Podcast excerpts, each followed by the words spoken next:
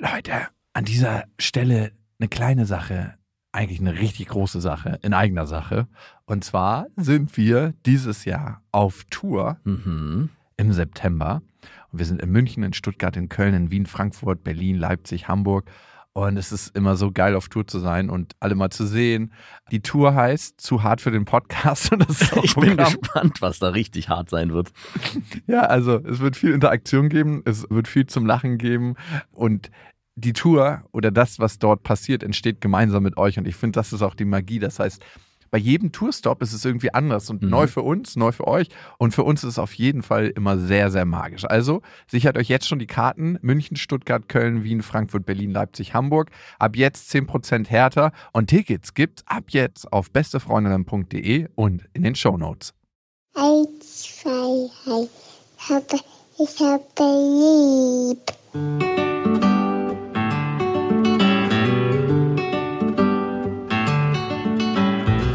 Das sind beste Vaterfreuden. Keine bösen Wörter. Die Fremde, alte Schöpfe! Setz dich bitte hin. Der langweilige Podcast übers Kinderkriegen mit Max und Jakob. Hallo und herzlich willkommen zu Beste Vaterfreuden. der Vater aller Podcasts. Ganz schön überheblich. Also es ist nicht der Vater von allen. Bräuchte man ziemlich viel Podcast-Sperma, aber Mhm. Ja, wir haben eigentlich alle adoptiert, wenn man so will. mh, total. Wir Also, würden alle adoptieren. Beste Vaterfreuden hat das Fundament gelegt für alle Podcasts, die dann gekommen sind. Nur wir waren vorher noch nicht präsent. Wir sind dann, irgendwann ist Papa auf die Bühne getreten und gesagt, so. Wir haben die Kinder. Energie gehalten bis dahin. Also einfach die Energie im, im deutschen Podcast-Raum und Österreich und Schweiz auch, im deutschsprachigen Raum. Jetzt reicht's, meine Kinder. Jetzt muss Papa mal ran. Genug geübt. Jetzt wird hier Podcast gemacht. Und heute ist unser Thema, warum man es als Wochenenddad leichter hat. ich wusste es. Das, sowas kann auch nur von dir kommen. Nee, ganz ehrlich, ich bin nicht nur Wochenenddad, aber Sondern auch- Wochenenddad, Wochenenddad. Sondern auch der morgens eine Stunde und abends eine Stunde Dad. Ja, ganz genau, der bin ich. Aber manchmal auch anderthalb Stunden abends. Kommt drauf an, wie lange sie braucht zum Einschlafen. Ach, übrigens, wenn ihr uns eine gute oder eine schlechte Bewertung hinterlassen wollt, tut das gerne. Auf iTunes habt ihr die Möglichkeit, auf Spotify, Deezer und auf iTunes könnt ihr uns ja abonnieren, macht das sehr gerne. Und auf iTunes äh, hat uns Kaspertan fünf Sterne hinterlassen. Oh, nett. Ich kann mich super mit Max identifizieren. Gefühlt leben wir parallel das ähnliche langweilige Leben. Zweites Kind, erstes mega umsorgt, das zweite wird schon groß werden. Welches Wort habe ich persönlich eingefügt? Äh, langweilige Leben. Nur langweilig. Kleine Anmerkung von der Redaktion. Danke dafür. Ich sehe, dass ich da nicht alleine stehe mit meinem Weltbild. Jakob ist leider noch ein blutiger Anfänger und der Typ Mann, den man zu 80 Prozent als Frau hat, aber eigentlich einen Max will. aber ich finde es absolut spannend, wie Jakob alles reflektiert und aus seiner Sicht zu den Hörern kommentiert. Danke dafür. Weiter so, Jungs. Aber es ist interessant. Ich habe mich letztens nämlich gefragt, bei deiner Geschichte, so oder wie du durch den Alltag gehst, und ich meine, du erzählst es ja auch hier, wer würde wirklich mit dir zusammen sein wollen als Partnerin? Oder würdest du selber behaupten, dass man mit dir eine gute Beziehung führen kann? Ja, ich bin auf jeden Fall ein schwieriger Beziehungstyp, keine Frage. Also sehr, sehr schwierig. Also die Frage ist ja am Ende, würde man gerne mit sich selber zusammen sein? Hm, okay. Eher nein. also in manchen Aspekten, also ich habe großartige Seiten, aber ich habe auch richtig blöde Seiten, wo ich denke, so auf gar keinen Fall, die würde ich selber nicht an mir aushalten. Also du bist eigentlich der perfekte Typ für eine Affäre, die die ganze langweilige Beziehung ein bisschen aufpeppt. Ich bin der Wochenend-Affären-Typ. Ja, genau. Und Wochenend. Und der immer zwischendurch so, es ist so interessant mit dem Typen, ich kann mich nicht von ihm lösen. ja, ich glaube, das ist die Drucks. Also ich glaube, das ist Geld, was man manchmal zahlt, wenn man viel macht, Mhm. hat man auch viel Aufregung in seinem Leben. Aber dafür hat man jemanden nie ganz. Also ich glaube, dass meine Freundin genau das unterschreiben würde, dass ich ja sehr viel in meinen Projekten drin bin, in meinem Leben, in meiner Arbeit Mhm. Und dass ich nie so ganz zu Hause bin. Also ich bin dann schon zu Hause und am Wochenende fahre ich auch das Handy runter, aber ich bin halt sehr viel unterwegs unter der Woche und ja, ich bin so mit allem, was ich tue, verhaftet, auch mit meiner Familie, das muss man auch sagen, dass ich gedanklich manchmal einfach da drin stecke. Ich meine, dann kommen wir gleich zum Thema, weil du gerade sagst Wochenenddad. Ich habe mich nämlich zufälligerweise gestern genau das gefragt, als ich mit meinen Kindern und meiner Freundin auf so einem langweiligen Freizeitpark war. Und da dachte ich mir, wie wäre das eigentlich für dich? so eine, einen Tag komplett so zu verbringen und wann wird es kommen? Also ich glaube, es wird irgendwann passieren, dass deine Tochter sagt, Papa, und so ist es ja auch bei uns entstanden jetzt gerade gestern, ich will mit Papa in den Freizeitpark gehen. Und ich meine, ich hatte auch nicht so richtig Bock drauf und meine Freundin sagt dann zu mir, ja, aber Marie hat sich das gewünscht. Die meinte vorhin, als du nicht da warst, sie will unbedingt mit dir dahin gehen. Sie will mit dir ins Das ist eine faule Ausrede. Nein, das, das- hat die, das hat doch deine Freundin einfach geskriptet und ihr dann in den Mund gelegt. Nein, nein, das war wirklich so. Und ich glaube das auch. Und da habe ich mich an dich erinnert und dachte, ich bin mal gespannt, ob sich dein Verhältnis da nochmal verändert zu diesem ganzen langweiligen Lebensabschnitt, der dann kommen wird, Ja. wenn deine Tochter so auf dich zugehen wird. Ich bin ja immer sehr despektierlich deinem Lebensentwurf gegenüber, Mhm. zu Recht. Und ich kann dir dazu nur eins sagen, dass ich vertiefe mich ja gerne in Sachen. Ne? Ja. Nicht nur in Frauen, sondern auch in. Sorry. Oh Gott. Oh Scheiße. Schneid das bitte raus. nein, nein, das, das, das bleibt drin, da steckst du ganz tief drin. Nein, und ich vertiefe mich auch immer in das Spiel, wenn ich mit meiner Tochter spiele. Also meine Knie sind immer schon ganz wund, weil im Moment krabbelt sie und wir Mhm. krabbeln halt Ja, klar. durch die Wohnung und erkunden so unser Revier. Heute wollte sie an die Klobürste ran, da gibt's dann gewisse Grenzen, aber Habt ihr da so eine vegane Klobürste, die aus, was, was ist das dann eigentlich aus? Die darf ja nicht aus Tier, nee, die ist aus Rosshaar musste dafür irgendein mit Tier so einem Bambus. Nee, nee, man hat immer mit dem Pferd vorher geredet und gefragt, wäre es für dich in Ordnung, wenn wir dir ein bisschen von deinem Schweif abschneiden würden? Lebendernte steht auf der Papagon. Genau, Lebendrupf.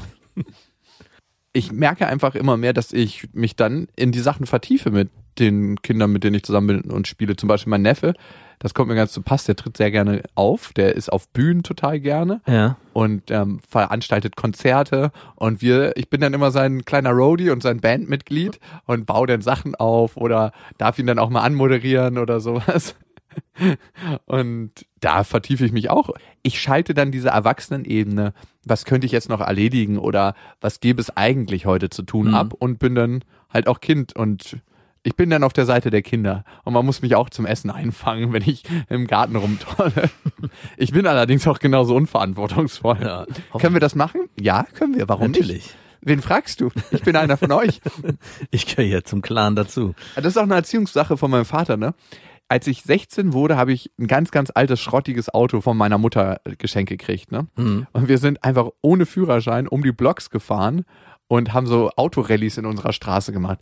Und mein Vater wusste das. Also, das ist ja einfach absolut Absolut, verantwortungslos. Ich meine, da hätte nur mal einer vors Auto rennen Ja. müssen. Noch dazu war der Auspuff abgebrochen von dem Auto. Ja. Es war einfach eine unglaublich lärmende Sache und wir haben das über so, ein- da gab es noch nicht so richtig geteerte Straßen bei uns um den Block und das war so ein geiler alter, so eine Rallye. Da, also es hat sich angefühlt wie eine Rallye, es hat so einen krassen Bock gemacht. Geil. Und wir haben immer Rundenzeiten genommen und, aber das ist so die Art und Weise, wie ich in vielen Erziehungsfragen aufgewachsen bin.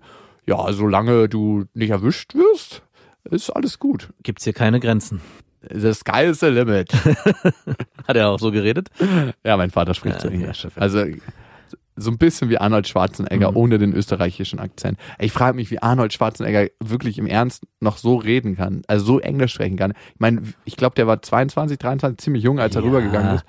Ist das gemacht? Das ist ein Markenzeichen von dem. Das gehört zu seiner Marke Arnold Schwarzenegger er dazu. klingt auf jeden Fall immer so, als ob er irgendwie so einen groben Feldstein kaut, während er Englisch spricht. Das muss so sein. Das wird bestimmt auch trainiert. Der würde wahrscheinlich das schon längst rausgeschliffen haben. der spricht wahrscheinlich hinter der Kamera Ja. so richtig super sauber. Super, genau. Und dann, Richtig. Okay, I'll be back. Uh, of course we took steroids. Gleich kommen wir zu unserem Thema, warum man als Wochenenddad einen leichteren Job hat. Warum man als Wochenenddad einen leichteren Job hat. Das ist ja das Thema und es gibt tatsächlich eine Studie dazu, die nachweist, dass Kinder beim Vater, der nicht so viel Präsenz hat, also nicht so viel Zeit wie die Mutter mit dem Kind verbringt, dass die Kinder bei dem Vater besser drauf sind. Die natürlich. zeigen sich von ihrer besten Seite. Und gerade bei getrennten Pärchen entsteht da manchmal die Dynamik, dass die Kinder sagen, oh Papa, ich, ich zieh zu dir. es ist alles so schön. Bis der Alltag einschlägt. So wie es mit der Affäre total schön ist. Bis der Alltag reinkommt. Mhm. Eine Affäre ist so lange schön, bis sie in einer Beziehung endet. Und das würde im Umkehrschluss bedeuten, Kinder sind so lange schön, bis es in einer Erziehung ausartet. genau, bis der Alltag kommt. bis der Alter kommt. Also ich habe was ähnliches gelesen, was noch ein bisschen anders die Sache beschreibt, aber ganz ähnlich, und zwar, dass Kinder bei ihren Müttern oft viel, viel emotionaler reagieren auf die gleichen Probleme, die sie mit ihren Vätern haben. Also zum Beispiel, wenn das Kind von der Rutsche fällt beim Vater, dann weint es nicht und bei der Mutter fällt es so ein tiefes, in so eine tiefe Trauer und ein Ja, ganz emotionales Weinen, weil sich wahrscheinlich bei der Mutter so zeigen kann, wie es wirklich ist. Und es würde die Theorie ein bisschen bestätigen, dass nicht nur der Wochenenddate dazu führt, dass die Kinder am Wochenende viel, viel besser drauf sind, weil der Vater halt nur ab und zu da ist und dann entsprechend das auch ausnutzen wollen, sondern auch, dass sie sowieso bei ihren Vätern anders sein müssen oder anders sein wollen als bei ihren Du musst Müttern. perfekt sein, sonst liebe ich dich nicht. Bei dieser Studie frage ich mich immer, A, wie wurde es erhoben? Man braucht ja zweimal denselben Stimulus und beim ersten Mal ist der Stimulus dann nicht mit dem zweiten zu vergleichen, weil das Kind den gleichen Stimulus schon mal erfahren hat. Und das zweite ist, woher weiß man, dass nicht nur das Kind offener reagiert, weil es weiß, hier kann ich sein, wie ich wirklich bin, sondern auch ein Reaktionsmuster auf die Mutter zeigt, die gleich das überbesorgte Kind in den Arm nimmt. Du hast dir bestimmt alle Knochen gebrochen. Wir müssen sofort ins Krankenhaus. Also ich merke das bei meiner Tochter. Wenn meine Tochter hinfällt, dann ist erstmal so, dass ich sie neutral angucke und äh, gucke, was sie macht. Also Ja. weil ich habe da auch überhaupt gar nichts. Also Nö. auch die botzt manchmal auf dem Boden so, pom, macht richtig. Also wir haben ja Holzboden. Ja. Da denke ich mir, okay, eigentlich müsste sie jetzt gleich anfangen zu weinen und bei Kindern ist es ja immer so, als, als ob eine Kettensäge aufgezogen wird. So. Je länger die Stille, desto größer der Schmerz. Wenn so fünf, sechs Sekunden Stille war, dann ist es richtig. Und bei meiner Freundin ist es oftmals so, dass sie so gleich so, oh Gott. Also jetzt nicht überbesorgt, Ja, aber doch, ich kenne es aber auch. Gleich hin sich- und oh mein Gott, müssen wir ins Krankenhaus. ja, wir müssen nicht ins Krankenhaus. Das machen hier wir vor Ort. Hol bitte den Erste-Hilfe-Kasten aus dem Auto. Aber ich glaube, diese Studie ist vor allem eine Bauchgefühlstudie von Frauen. Bauch. Hier wurde wieder eine Bauchgefühlstudie durchgewunken. Also so, so las ich auch dieser Bericht von wegen, wie haben das Gefühl und kennen Sie das auch, wenn Ihre Tochter bei Ihnen viel mehr weint als bei Ihrem Mann? Wo ich dachte so, Moment mal, ist doch irgendwas faul. ja, das kenne ich. Und dann, kennst du das gerade bei so Mutterblogs, und habe ich das Gefühl, dass sich das so hochschaukelt in so eine absolute Euphorie. Ja, die leben halt auch ganz oft ihre ganz eigene Emotion und nicht die Emotion des Kindes. Da geht's viel um einen selber. Also wie es hier in dem Vater-Podcast viel um uns geht, geht's auch in einem Mutterblog viel, nicht so viel um die Kinder, sondern auch viel um die eigene Befindlichkeit. Wie geht es mir damit? Was auch äh, total berechtigt ist, weil man bleibt der Mensch trotz Kind. Ne? Ja, und natürlich. Aber würdest du sagen, jetzt von deiner Studie ausgehend, dass du daran was ändern müsstest? Also, oder ist es ein Modell, was du da, ich meine, es ist ja was sehr Positives eigentlich, wenn man das Kind nur super erlebt, gut wir kriegen das gelaunt. Best-of der Kinder. Mhm, genau. Also- ist es ein Modell, wo du sagst, das will ich ändern, weil ich eigentlich auch Ich- emotionaler näher dran sein Mhm. will, wenn es leidet oder wenn es Schmerzen, Probleme hat und dann auch das ganze Gefühlsspektrum kennenlernen will? Oder sagst du, eigentlich ist es ein Modell, was für mich sehr, sehr gut funktioniert? Also mir ist schon wichtig, dass sie das Gefühl hat, dass sie mit allen Emotionen, die sie hat, bei da sein kann und dass ich sie für alles liebe. Also Mhm. das heißt auch den Mensch, der hinter diesen Emotionen steht, vor allem liebe. Ja. Und da ist es nicht so wichtig, in welche Parameter das jetzt ausschlägt, ob sie jetzt weinerlich ist, wütend ist, dass sie das große Grundgefühl hat, geliebt zu werden. Und ich glaube, beim Kind kann der Eindruck entstehen, okay, ähm, ich kann hier nur gut drauf sein. Ich werde nicht als Mensch geliebt, sondern nur für das gute, gelaunte Ding, was ich hier bin. Mhm. Und was es machen kann, glaube ich, und vielleicht greife ich da einfach zu weit, ist, das kann so eine Art, so ein Partykind werden, so das nie so wirklich sich öffnet anderen Menschen gegenüber, Ja. weil es irgendwann mal in der Kindheit oder in der frühkindlichen Phase erfahren hat, so werde ich geliebt als gute Laune Kind, aber als jemand, der Probleme hat und Traurigkeit in sich hat und dem es auch manchmal nicht so gut geht, das wird von anderen nicht so gerne gesehen, durch die Erfahrung, die ich mit meinem Vater gemacht habe. Und da hätte ich Angst vor, auf jeden Fall. Darum wünsche ich mir, dass sie alles haben kann. Also ich bin auch sehr liebevoll, würde ich sagen, wenn sie weint oder so, dann habe ich schon das Gefühl, dass sie das gut rauslassen kann. Und Mhm. Kinder weinen nun mal, ne? Ja, ja, klar. Also, weil ich mich nämlich frage, Egal ist das übrigens, wenn du als Kind so alles rauslassen kannst. Einfach jedes Mal, wenn es dir, da sitzt ein Furz quer und stell dir mal vor, wir würden die ganze Ja. Zeit einfach weinen. So, wir kriegen eine Rechnung vom Finanzamt und dachte ich auch so. Manchmal verfalle ich auch so. Meine Tochter ist schon etwas älter, denke ich so, ernsthaft? Ich meine, darüber kannst du doch jetzt nicht weinen. Das ist ein ganz normales Problem. Ja, also meine Tochter letztes Mal irgendwie, die, sie ist mit einem, mit ihrem Freund aus der Kita gerannt. Auf einmal bleibt sie stehen, fängt an zu heulen und sagt, der hat gesagt, er ist schneller als ich. Und der war auch schneller. Meine ich, das ist doch kein Grund zum Heulen. Ganz ehrlich, was würde ich denn machen, wenn ich ständig auf die, durch die Welt laufe und sage, ja, der ist besser als ich, ich kann nicht mehr. Ja? Also was ich mich frage, um auf deine Sache zurückzukommen, weil was ich auch erlebe ist, dadurch, dass ich ja, ich würde mal behaupten, vielleicht unter der Woche auch ab und zu mehr präsent bin, Ja, sprichst du aus. entsteht bei mir aber was komischerweise was ganz anderes, nämlich, dass ich das genauso wie du auch das Bedürfnis habe, in allen Situationen präsent zu sein und alles, Vaterstar. genau, das die ganze Bandbreite abzudecken. Aber genau umgekehrt erwarte ich dann auch manchmal von meiner Tochter, dass sie dann genau in solchen weinerlichen Situationen halt nicht so ist, sondern eher für mich dann den perfekten Meme. Das ist ganz komisch. Es gibt Situationen, wo ich nachts einfach so genervt bin, wo ich sage, ey, wir haben jetzt den ganzen Tag gespielt. Ich habe jetzt abends Ich habe hier Stunde den ganzen Tag in dich investiert. Wirklich. Und ich jetzt ah, vorgelesen etc. und ins Bett gebracht, Rücken gekrault, bin noch mit eingeschlafen auf dem Bett. Und jetzt wird eine Stunde später Alarm gemacht.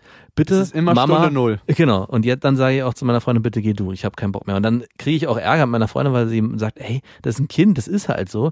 Aber genau umgekehrt, wie du als oder wie ein Wochenenddad seine Tochter oder ihren, seinen Sohn nur in der perfekten Situation erlebt, ist es für mich als Nicht-Wochenenddad manchmal schwierig, diese Situation auszuhalten, wo sie nicht perfekt, oder nicht perfekt, aber wo sie halt emotional näher am Wasser gebaut sind und nicht rational sich Sachen erklären, sondern es einfach so ist, weil die Bedürfnisse so sind. Ja, ich denke, in der Nacht ist jeder Dad ein Wochenend-Dad.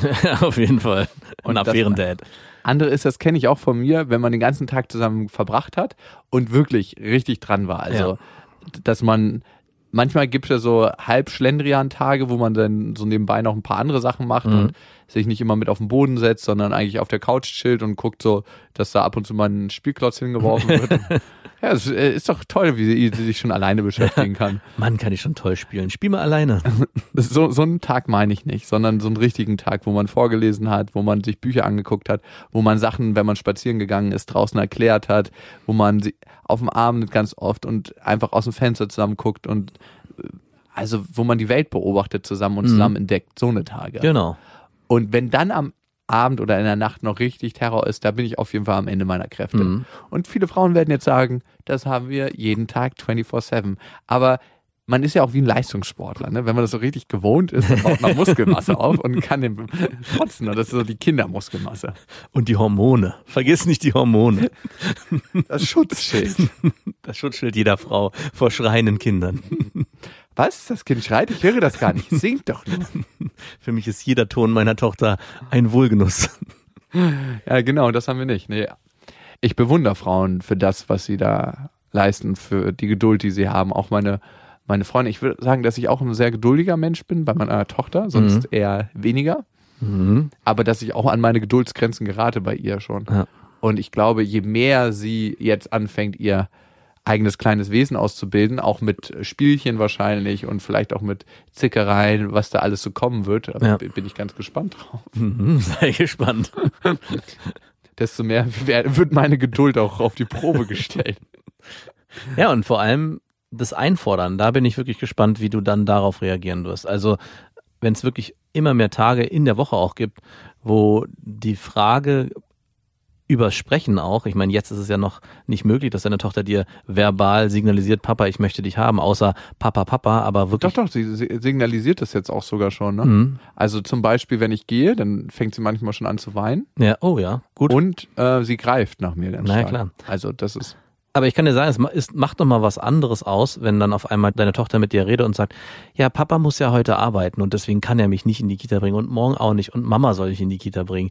Und da entsteht unterschwellig ein Gefühl, wo ich mich bei dir frage, ob das dann auch dazu führen wird, dass du das auch befriedigen willst oder ob du für dich rechtfertigst, naja, ich habe ja die Wochenendphasen intensiv und die müssen dann auch ausreichen, weil ich an den anderen Tagen meine eigene Vision erf erfüllen will und die Intensität dann halt einfach nicht gegeben se- sein kann, was ich auch gar nicht vorwerfen will. Es ist halt einfach nur die Auseinandersetzung damit und die Entscheidung für sich, die man am Ende damit trifft.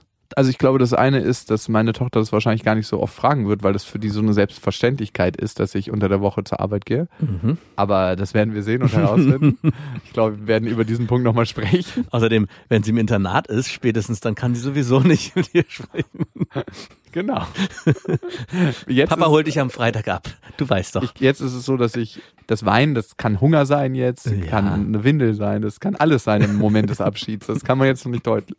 Aber wenn sie das auch verbalisieren kann, natürlich wird das was mit mir machen. Auch jetzt macht das was mit mir, wenn sie weint, wenn ich weggehe, weil ich mir denke so, wow, was ist jetzt eigentlich so wichtig bei der Arbeit, dass du da hingehst? Mhm. Und ich meine, ich bin ja selbstständig, ich kann mich bei mir selber krank melden. Ja. Da bin ich aber auch oftmals so, dass ich sage, nö, dann mache ich jetzt hier noch eine halbe Stunde und wir spielen noch ein bisschen, weil eine halbe Stunde macht schon was. Ja klar. Also, das ist es schon manchmal. Also, es ist jetzt nicht das, aber eine halbe Stunde intensiv Zeit verbracht Ja. ist auf jeden Fall was. Und ich denke immer wieder an den Spruch von meiner Mutter. Ähm, jede Minute, die du jetzt mit deiner Tochter verbringst, wird sie in ihrem späteren Leben beeinflussen. Das glaube ich auch. Auf jeden Fall. Und ich bin gespannt, was das mit mir machen wird, wenn sie das verbalisieren kann. Hey, Papa, bringst du mich heute? Es kann ja auch sowas sein, ey, Papa, machen wir heute noch was nach Ja, dem Kindergarten und ich habe eigentlich irgendeinen Termin und Genau. total gerne. Ich meine, ich kenne es ja von meinem kleinen Bruder, der hat mittlerweile aufgehört zu fragen. Mhm. Ähm, aber ich merke immer wieder, wie gerne er mit mir Zeit verbringt und wie schön das auch ist. Und das ist halt so eine Prioritätensetzung im Leben. Wie baust du da deine Prioritäten? Aber ich tue mich ganz, ganz schwer von meinen Visionen abzukommen. Und ich glaube, es ist auch für mich wichtig, als Vater trotzdem meine Vision zu leben.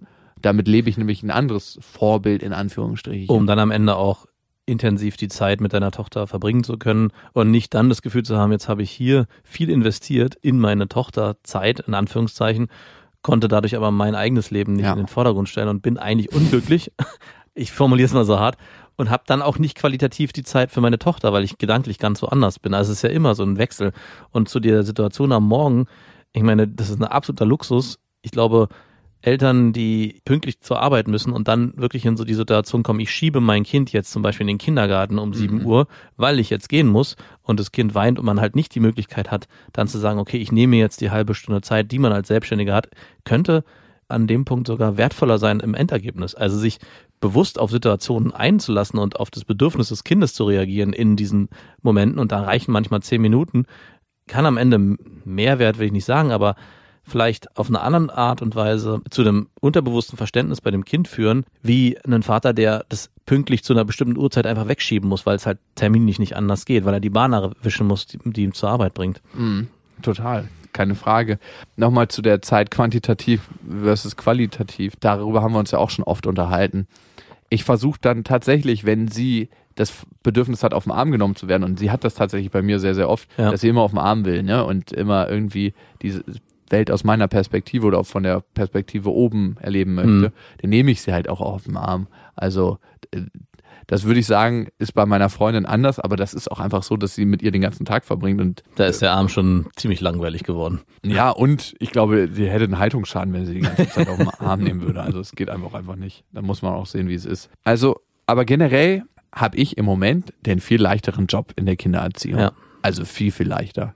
Auch als Wochenenddad hat man zwar emotional die Belastung, dass es immer heißt, oh, egal ob man jetzt getrennt ist oder wie das bei meinem Vater war und bei meiner Mutter oder ob man einfach beruflich unter der Woche so eingespannt ist, dass man am Wochenende viel mehr Zeit hat, hat man in Sachen Kindererziehung den leichteren Job. Klar, es ist emotional belastend auch manchmal, ne? dass man sich denkt, oh, eigentlich würde ich ja gerne, aber es geht nicht mehr. Das ist wieder unsere Affäre, die zur Beziehung kippt. Wenn Ein schlechter Vergleich. Aber letzten Endes erzieht meine Freundin unsere Tochter gerade mehr. Mhm. Und das ist mir auch im Nachhinein bewusst geworden, dass meine Mutter mich auch eigentlich in, Mhm. bis zu meinem 14. Lebensjahr, da bin ich ja zu meinem Vater gezogen, viel mehr erzogen hat, weil mein Vater war einfach immer abends kurz da, bevor wir ins Bett gegangen sind und am Wochenende, klar.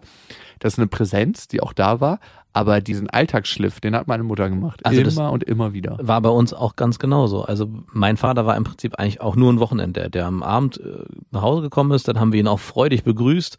Und am Wochenende haben wir oft Sport gemacht. Da hat er meine Mutter entlastet, indem er mit uns irgendwie zum Tennisspielen gegangen ist oder so. Die Sachen, die er selber gern gemacht hat. Genau.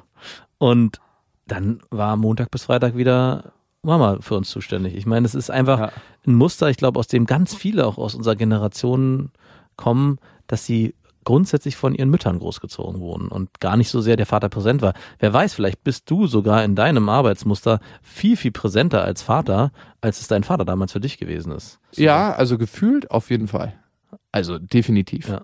Aber diese Rolle, war auch viel selbstverständlicher früher, ne? Muss man auch sagen. Ich Ja. habe mit meinem Vater so über das Modell, was meine Freundin und ich leben, geredet und er meinte so, ja, ist doch kein Problem. Also ist auch genau wunderbar. Also er meinte auch, er versteht gar nicht, wie es da in irgendeiner Weise zu Diskussionen kommen kann, weil das ja da so das Modell ist halt. Also ich meine, es ist auch eine absolute Luxusdebatte, die wir führen, dass wir sagen, Väter sind zu wenig zu Hause. Ja, also klar, man kann sagen, im Zu- Zuge der Gleichberechtigung müsste es so sein, dass Frauen und Männer gleich viel arbeiten und sich die Kindererziehung teilen. Aber in dem Moment, wo der Vater viel arbeitet und die Mutter in dem klassischen Modell, was früher gang und gäbe war, zu Hause bleibt, dann noch den Luxus zu haben, darüber zu meckern oder die Frage zu stellen, sollte der Vater präsenter sein im Alltag, weil wir uns das als Gesellschaft leisten können, ist eine absolute Luxusdebatte, die wir hier führen. Ne? Ja, aber ist doch schön, dass wir sie führen können. Absolut. Ja. Und ich glaube, nur deswegen kommen wir auch dahin, überhaupt den Anspruch zu entwickeln zu können, dass wir als Väter, und das habe ich für mich ja, bevor meine Tochter geboren ist, definitiv äh, entwickelt, dass ich sage, ich möchte auch viel Zeit mit meiner Tochter auch quantitativ verbringen. Ich möchte die langweiligen Freizeitausflüge haben, weil ich schon glaube, dass es dadurch dazu führt, dass man am Ende in der Erziehung einfach präsenter gewesen ist und sich das vielleicht auch im Alltag dann zeigen wird bei dem Kind. Okay, dann ist the battle on. Also wir können jetzt mal gucken. Wir können Du machst viel qualitative Zeit, du machst viel quantitative Zeit und ich gucke, wie ich das mit qualitativer Zeit aufwiegen kann. Okay. Und wir schauen.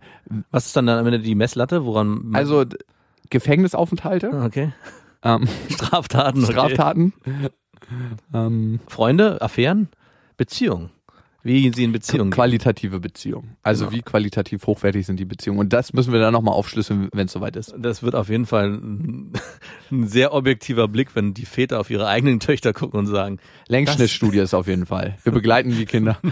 Was schreibst du dir da auf, Papa? Ich hatte da so eine kleine Wette mit Jakob. Um was geht es? Um alles. um dich. Ja, okay, wir haben ja noch ein bisschen Zeit. Ein bisschen. Wir verfolgen das Thema. Ihr könnt uns übrigens eine Mail schreiben an beste.bestefreundinnen.de mit dem Betreff Vaterfreuden. Und wir kriegen ja mal sehr viele schöne Mails. Unter anderem hat die Saskia geschrieben. Und ich habe gerade heute gesehen in den sozialen Netzwerken, dass das Mädchen, was ich als erstes geküsst habe, schwanger geworden ist. Oh. Und die hat richtig dicke Brüste gekriegt. Mm. Ich dachte so, wow. Hat sie schon einen Schwangerschaftsbauch? Ja, so einen richtig großen Ah. Schwangerschaftsbauch. Ich fand ja gerade die Phase, wo die Frauen. nur die Brüste, nur ne? die Brüste. Nur die Brüste. Mhm. Und wo der, mhm. Wo der Bauch nur so, nicht mal im Ansatz wirklich zu Nee, erkennen nee, war. also da ist wirklich, das ist immer ein Dreier, wenn du mit der jetzt schlafen würdest. oh shit. lieber Max und lieber Jakob, ich habe vor ein paar Monaten einen tollen Mann kennengelernt und wir haben uns von Anfang an gut verstanden und sind auch schnell zusammengekommen. Ich kann behaupten, er ist mein Traummann. Man kann niemals in den ersten neun Monaten behaupten, ob jemand der Traummann ist. Mhm. Ich bin von dem Begriff auch weg, Traummann. Aber bei Traumfrau bist du immer noch? Nee, auch nicht mehr. Okay. Ich bin desillusioniert. Traumtochter vielleicht? Ich glaube, das kann man sich nicht vorstellen. Und darum hat Tochter und Vater sein nie was mit Träumen zu tun. Das stimmt. Wow. Das ist ganz schön deep. Das einzige Problem, auch wenn ich es ungern als Problem betitel, ist sein Sohn. Er hat mir nach ein paar Dates von ihm erzählt und natürlich war es von Anfang an ein Schock. Aber da ich den Kleinen noch nicht gesehen hatte und keinen Bezug zu dem Kind hatte, war es mir relativ egal. Wann findest du, sollte man sagen, hey, ich habe ein Kind?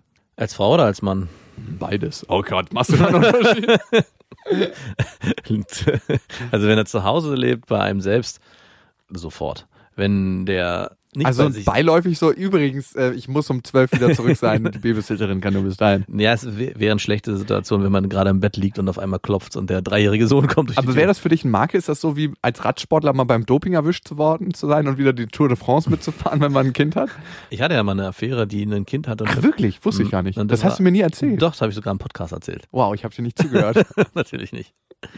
Und der war sogar ein richtig großer Bengel, der war elf Jahre alt oder so. Das, und ich war zu der Zeit, glaube ich, 22. oh Gott, Die war auch, du hättest ihn mit elf gekriegt. die war 30. Und, Oh. mhm, und es war, es war schon verstörend. Es war irgendwie, als ich dann damit der, ich konnte mit der auch nicht richtig schlafen. Mir ist auch die Lunte ein bisschen abgeschmürgelt deswegen. Also als Oder die war voll irrigiert und du hast gedacht, die ist nicht steif. Tatsächlich, bei uns war es ja ein Kaiserschnitt und das muss ich dich an dieser Stelle mal fragen. War das Gefühl anders? Also ich meine, du hast sie ja nicht vor und nachher gehabt, aber ich habe das meinen Vater schon gefragt bei meiner Mutter. Ob das ein anderes Gefühl ist. Ich meine, du hattest ja auch zwei Kaiserschnitte, du kannst es nicht nee, beantworten. aber ich kann es bei der halt auch nicht beantworten. Ja, weil du sie ja nicht vorher. Eben. Kann Und ich mal mit deiner Mutter schlafen? Ich muss hier einfach. Ich muss der vorher und nachher bitte. Zeit-Bims-Maschine an. Oh, das ist eine neue, ein neues, eine neue Studie, die wir da mit der Zeit-Bims-Maschine entwickeln können. Deine Mutter war einfach besser. ja, aber ich glaube, das ist vielleicht der einzige Weg, das zu testen. Das, das geht nicht anders. Also, Mhm. man braucht dafür keine Zeit-Bims-Maschine. Man muss einfach nur Vater werden und keine Kaiserschnitt haben. Ja, klar, vielleicht ist es ja irgendwann nochmal so weit. Ich habe meinen Vater oft gefragt, ne, ob das anders ist. Oft. Ja, jetzt, er hat ja nicht nur mit einer Frau vorher, nachher Ach das so. Ergebnis gehabt. Aber muss man dann öfters nachfragen oder fragt man ihn, ob er bei seinen, Wie ist es denn jetzt, wenn ihr jetzt gerade miteinander geschlafen habt? oder reicht es, wenn man ihn einmal fragt und er von seinen vielen Erfahrungen berichtet? Deswegen habe ich. Ja, man, ist jetzt auch nicht so, dass er dann auf einmal ins Reden kommt und man zwei, drei Stunden später irgendwie sagt, komm, wir machen uns jetzt mal einen Tee, jetzt haben wir schon drei Stunden darüber geredet. Man muss schon ein bisschen nachsetzen. Aber er meinte, da gibt's keinen Unterschied. Ich glaube, er lügt. Er hat nicht den Satz gesagt, wenn du die Frau liebst und dann und sie dir ein Kind geschenkt hat. Er hat einfach nur gesagt, es gibt keinen Unterschied. Also er hat den nicht gefühlt. Aber vielleicht liegt es an seinem Baumstamm großen Unterarm. Könnte auch sein. Die Frau hat immer noch geschrien. Gut, zurück zu Saskia. Jetzt ist sie an dem Punkt, dass sie ihn kennengelernt hat. Und er ist ein unglaublich süßer zweijähriger Junge. Und in dem Moment, wo sie ihn kennengelernt hat, schreibt sie folgendes. Trotzdem musste ich meine Tränen zurückhalten bei unserem ersten Aufeinandertreffen, weil mir bewusst wurde, dass mein Freund mit einer anderen Frau ein Kind hat und mich das bis heute sehr verletzt. Der Kleine und ich kommen trotzdem gut klar. Und wenn wir zu dritt sind, hat das fast was von Familie. Wir spielen mit ihm, er kuschelt sich abends ein bei mir, wenn wir vor dem Fernseher einschlafen und legt seinen Kopf auf meinen Schoß. Trotzdem kann ich dieses Gefühl von Verletzung nicht abstellen und es tut mir irgendwo immer weh, mit seinem Sohn Zeit zu verbringen. Zudem gibt es natürlich eine Mutter von dem Kind, der das Ganze gar nicht passt. Ich habe sie bis jetzt nur einmal kurz aus dem Auto gesehen, aber ich habe auch kein Interesse, sie näher kennenzulernen. Ich kann natürlich verstehen, warum ihr die Situation nicht gefällt, aber ich bin in dieser Situation egoistisch und denke hinsichtlich der Beziehung zum Kind nur an mich und meinen Freund. Mir würde zutiefst eure Ansichtsweise zu dem Thema neuer Partner interessieren. Also ich frage mich gerade, ob es für Frauen schwerer ist, als für Männer in so eine Situation reinzugeraten. Du als 22-jähriger Mann, der da die 30-jährige gebimst hat, es war dir klar, dass ihr nicht ein Leben lang zusammen sein werdet, oder? Ist, Nein, natürlich nicht. nein, aber na, was heißt hier natürlich nicht? Manchmal ist es ja auch so. Ja.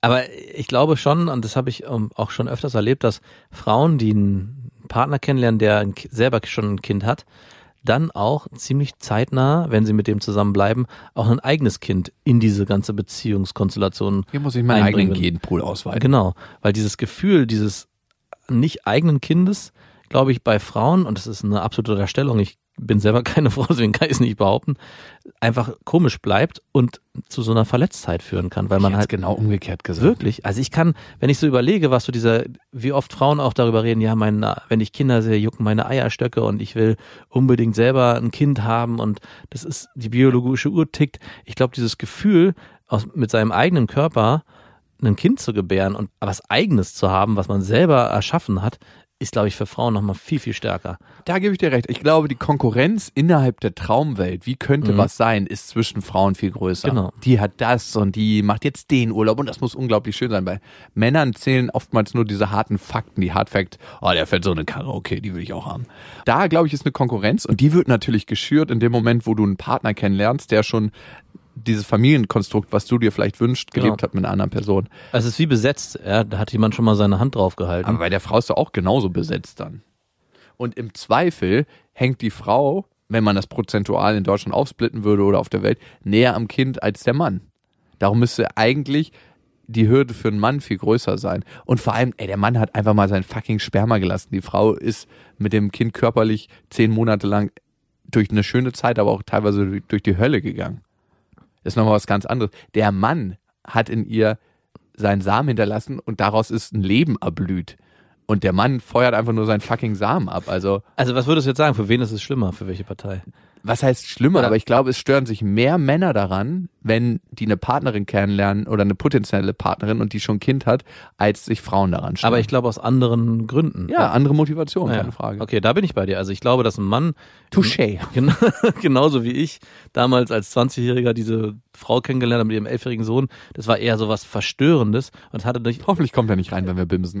genau, und es war halt auch nicht so reinlich. Also es war irgendwie so, hier ist irgendwie, ja, ich kann es dir nicht erklären, aber für mich war das so, hier ist irgendwas schon schmutzig. Ja, Oh, ja, alter Schwede, ey. bitter, ne? Aber das war so damals mein Gefühl, daran erinnere ich mich auch noch. Das war irgendwie so die, Wäre das jetzt immer noch so für dich? Hm, weiß ich nicht, kann ich schwer beurteilen. Ich weiß auch nicht so richtig, ob das an meinem Alter damals lag oder ob es wirklich immer noch so für mich ist, dass ich sage, wenn eine Frau schon mit einem Kind in der Wohnung sitzt und ich dann als neuer Partner dazukomme, dann ist für mich irgendwie die Sache, da ist vorher was schief gegangen, weswegen die getrennt sind und ich muss da jetzt irgendwie, komme dann diese Konstellation rein, es ist alles nicht mehr so jungfräulich schön, sondern hier gibt es schon eine Geschichte, die es aufzuräumen Das ist gibt. doch also das Schöne, ein Altbau. Der, Mhm. der hat doch viel mehr und Patina den schön und renovieren. Ja, ja, genau. Hier renoviere ich mal das komplette Beziehungsgefüge. Wirklich in meinen letzten zwei Jahren, bevor ich selber Vater geworden bin, kam der Wunsch immer mehr in mir auf. Und ich habe schon mit den Gedanken gespielt, mit einer Frau zusammenzukommen, die schon ein Kind hat, Ah. einfach um dieses Familienleben viel schneller zu erleben. da ist die Glucke schon auf dem,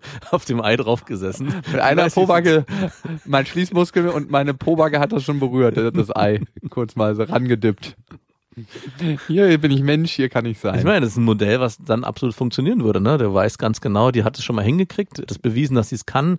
ja. naja, gut, aber sie hat bewiesen, dass sie das Beziehungskonstrukt nicht kann Ja, mit ihrem Freund Aber ein zusammen. Kind großziehen kann. Ich meine, vielleicht wenn du wirklich nur eine Henne suchst, die die Eier legt und keine Partnerin, sondern nur die deinen Stammbaum vorführt, Reicht es dann nicht, wenn die potenzielle Partnerin eine gute Babysitterin ist? eigentlich schon. Ja, das würde ich auch sagen als Stichprobe. Mal zu Saskia. Saskia, was mich ein bisschen irritiert ist, du sagst, dass sich das verletzt. Also die Verletzung geht von so einem aktiven Part aus. Da steckt, finde ich, sowas Aktives drin. Ich kann sehr verstehen, dass sich das traurig macht oder dass du ein Traurer bist darüber. Allerdings muss man natürlich auch faktisch sagen, ihr kanntet euch zu dem Zeitpunkt, wo er das Kind gezeugt hat, überhaupt nicht. Also das hat null was mit deiner Person zu tun. Und trotzdem passt es natürlich nicht in dein perfektes Muster von, wie du dir Partnerschaft und Beziehung wünschst. Du würdest natürlich auch viel lieber einen unbefleckten Mann haben, der diese Historie nicht hat. Was Reines. Was reines. Und diesen Prozess bin ich auch durchlaufen in ganz unterschiedlicher Art. Wenn man eine bestimmte Vorstellung von was hat und die seit Jahren hat, also die Vorstellung von Familie und wie das alles mal sein wird, die hast du ja schon seitdem du 12, 13, 14, 15 bist. Und es sind immer wieder neue Bilder dazugekommen. Mal ist ein Haus, in dem ihr zusammen gewohnt habt, mal dieses idyllische zusammen auf der Couch liegen. Dieses Bild, was du hattest, dein Traum aus äh, wahrscheinlich 10, 15 Jahren, ist einfach mal an diesem Mann zerplatzt. Hm. Du sagst, es ist dein Traummann, aber eigentlich ist er ein bisschen zu viel, nämlich ein Sohn zu viel. Er bringt nicht das Ideal mit. Also Genau. seine Prinzessinnenwelt ist in gewisser Weise schon. Wird hier mal angekratzt. Mhm. Und das ist ein super schmerzlicher Prozess. Und das ist ein Prozess, der auch viel mit dem Ego zu tun hat. ah, nur. Also, und ich musste für mich das komplett runterbrechen und ich bin auch dabei. Also ich bin sehr, sehr ego-gesteuert in vielen, vielen Punkten. Und es ist unglaublich schwierig, davon abzulassen. Ja, aber so stelle ich mir das vor und so habe ich mir das gewünscht und warum soll ich das so nicht kriegen? Wenn du dich darauf einlassen kannst, dass die Welt nicht immer so ist, wie man sie sich vorstellt, wie sie in den Träumen einem vorkommt. Und ich glaube, diesen Prozess, den gehen wir fast täglich durch. Also man stellt sich was vor, wie wird das denn? Und dann ist es ganz anders. Urlaub ist ein klassisches Beispiel. Man ist in der Arbeit und denkt sich, oh, aber wenn ich erstmal Urlaub habe, dann wird das so unglaublich schön, dann ist alles super. Aber wie oft hatte man es im Urlaub, dass dann alles gar nicht so super war? Zumindest nicht so, wie man sich es vorgestellt hat. es ist auch schön, aber es ist ganz, ganz anders. Und dieses Modell, was du dir damals vorgestellt hast, ist heute einfach anders. Und dass du verletzt und traurig bist, das ist in Ordnung. Das ist hauptsächlich resultierend aus dem Zerplatzen deines gläsernen Traums. Die Also- Glassplitter tun ein bisschen weh. Und wenn du es vielleicht schaffst, mit deinem Partner da auch offen drüber zu reden, könnte das auch was lösen. Also dieses Gefühl, ihm zu erklären, ohne dass er vielleicht in so eine Situation kommt, oh Gott, die hasst mein Kind oder akzeptiert mich nicht so, wie ich bin, sondern dass du es schaffst, deine Emotionen dort kundzutun und ihm an diesem Gefühl teilhaben zu lassen, könnte vielleicht auch was Bereinigendes am Ende haben, weil ich glaube, da schwingt auch ein Schuldbewusstsein mit dem Sohn gegenüber, weil der kann ja nun am allerwenigsten was dafür. Ah, doch, der kann auch. Der ist auf die Welt gekommen, muss man einfach sagen, ist. Und was ich auch gut finde, ist, wenn du mit ihm Streit hast, dann kannst du auch immer wieder droppen, hey, da, ich habe da jemanden kennengelernt, der hat noch keine Kinder. Da draußen gibt so viele, die sind noch frei. es gibt andere schöne Söhne ohne Kinder. also Saskia, ich glaube, das wird ein Prozess sein. Nimm dir da Zeit für, lass das auch so sein, wenn dich das verletzt, ist es auch völlig in Ordnung. Und irgendwann wird dieses Gefühl wahrscheinlich abgemildert. Und es kommt ein neues Gefühl, es kommt vielleicht der Stress dann mit der alten Partnerin. Also es gibt immer wieder neue schöne und unschöne Emotionen, die in der Welt auf einen warten. Machst wie die meisten Frauen in so einer Situation, zeug mit dem Partner ein neues eigenes Kind, damit auch du was hast, was dir gehört. Der alte Sohn hat hier keinen Platz mehr. Raus mit dir. Du bist der Kuckuck. Wir haben noch eine kleine Mail gekriegt von André, die ist ziemlich kurz und er schreibt: Hallo ihr zwei, ich bin männlich, 24 Jahre alt und schwul. Ich höre euren Vaterfreuden-Podcast seit der ersten Sekunde. Ich finde ihn wirklich toll und er unterhält mich sehr. Ob ich irgendwann Kinder möchte? Nein. Trotzdem würde mich interessieren, wie ihr mit dem Thema Homosexualität bei euren Kindern umgehen möchtet. Soll es als alternative Lebensmethode präsent sein oder meint ihr, sie werden schon früher oder später auf anderen Wegen damit konfrontiert werden? Liebe Grüße. Also für mich ist es so, dass ich ein paar Kumpels habe, die homosexuell sind und also für mich ist das in meinem Feld, wo ich lebe, so normal. Es hat auch ein bisschen was mit der Branche zu tun, in der ich tätig bin dass das gar nicht so ein großes Thema ist. Das passiert automatisch, aber ich denke nicht, dass ich mich mit meiner Tochter irgendwann hinsetzen würde und sage, es gibt Frauen, die lieben Frauen, es gibt Frauen, die lieben Frauen und Männer, es gibt Frauen, denen ist Sexualität beziehungsweise das Geschlecht ganz egal und es gibt Frauen, die lieben Männer. Also ich glaube, dieses Gespräch wird nicht stattfinden. Also nicht, weil ich dem Thema nicht aufgeschlossen gegenüber bin, sondern weil ich glaube, es fügt sich so natürlich. Aber wenn da Fragen aufkommen sollten, bin ich der Letzte, der nicht darüber diskutiert mhm. oder darüber spricht. Da gibt's auch nichts zu diskutieren. Wenn sie lesbisch sein sollte oder werden wird, dann ist das so, dann ist das sie. Also es fängt schon ein bisschen früher an für mich, gar nicht erst mit der Sexualität, sondern mit der Identifikation des eigenen Geschlechts. Und da versuche ich schon einen sehr offenen Umgang mit meiner Tochter zu leben, dass ich gucke, dass sie sowohl bei Spielzeug zum Beispiel die Puppen hat, als auch Autos als klassisches Beispiel. Oder dass ich, ich zumindest, mir ist egal ist, dass meine Tochter rosa oder blau anhat. Das sind ja so diese klassischen Merkmale, ja, ja. wo man so einkategorisiert. Und ich da auch versuche, ganz liberal zu bleiben. Das ist lieb von dir, dass sie rosa und blau anziehen darf. Ja, aber ich meine, im Prinzip fängt es ja da schon an, dass man guckt, wie geschlechterintensiv erzieht man seine Kinder? Also will man schon von vornherein festlegen, du bist ein Mädchen und bestimmte Sachen hast du so zu machen, weil das sich für Mädchen so gehört? Oder öffnet man das Ganze und sagt, du kannst dich genauso körperlich äh, aggressiv sein? Ich bin da auch so, dass man diese ganzen Eigenschaften, die man vielleicht Jungs eher zuschreiben würde, auch an dem Punkt dem Mädchen beziehungsweise ich meiner Tochter zuschreibe. Für mich persönlich ist es eher eine Sache, die sich organisch einwachsen soll. Also wenn meine Tochter irgendwann für sich erkennt, sie steht eher auf Mädchen als auf Jungs, dann ist es für mich kein Problem. Aber ich muss ihr vorher nicht in Modellen erklären, was es gibt. Also ich, klar wird es irgendwann Fragen geben, da ist sind zwei Männer, die vielleicht Arm in Arm auf der Straße Hast laufen. du schon mal einen Schwanz gelutscht? oder, oder vielleicht auch das. Wo ich dann ganz offen sage, dass es ganz normal ist, dass es, die sich halt dafür entschieden haben, genauso wie Mama und Papa sich füreinander entschieden haben. Entscheidet man sich dafür oder? Das ist halt, weiß ich halt auch nicht. Und am Ende weiß ich ja auch gar nicht, ob man sich dafür entscheidet oder wie sich sowas entwickelt. Genauso soll es auch bei meiner Tochter sein. Sie soll sich gefühlsmäßig so entwickeln, wie das für sie passt. Und wenn am Ende vielleicht sie alles liebt, was es gibt an Geschlechtern, dann ist es für mich auch völlig okay. Aber diesen Fokus drauf zu legen, ich glaube, dahin geht die Frage, es gibt Modelle in unserer Gesellschaft, für die man sich aktiv entscheiden kann. Ja. Das finde ich schwierig zu sie sagen. Sie soll kein Modell leben, also meine genau, Tochter nicht. Genau, also sie soll einfach ihr freies Leben leben. Ja. Wäre es für dich schlimmer, wenn dein Sohn schwul wird? Oder das habe ich mich genau gerade, als ich das alles ausgeführt habe, auch gefragt. Wenn wir von schlimm und nicht schlimm reden so schön liberal mit meiner Tochter, du darfst gerne Freundinnen mit nach Hause bringen, aber du mein Sohn. Es gibt ja so einen Sketch, ne? Der Sohn und die Tochter kommen nach Hause vom äh, College und die Tochter sagt so, ja, übrigens, es hat sich was ergeben, ich bin lesbisch und die Eltern so, ja, okay, und wie sind deine Noten? Und dann kommt der äh, Sohn mit der gleichen Sache eine halbe Stunde später und der, das ganze Haus rastet aus.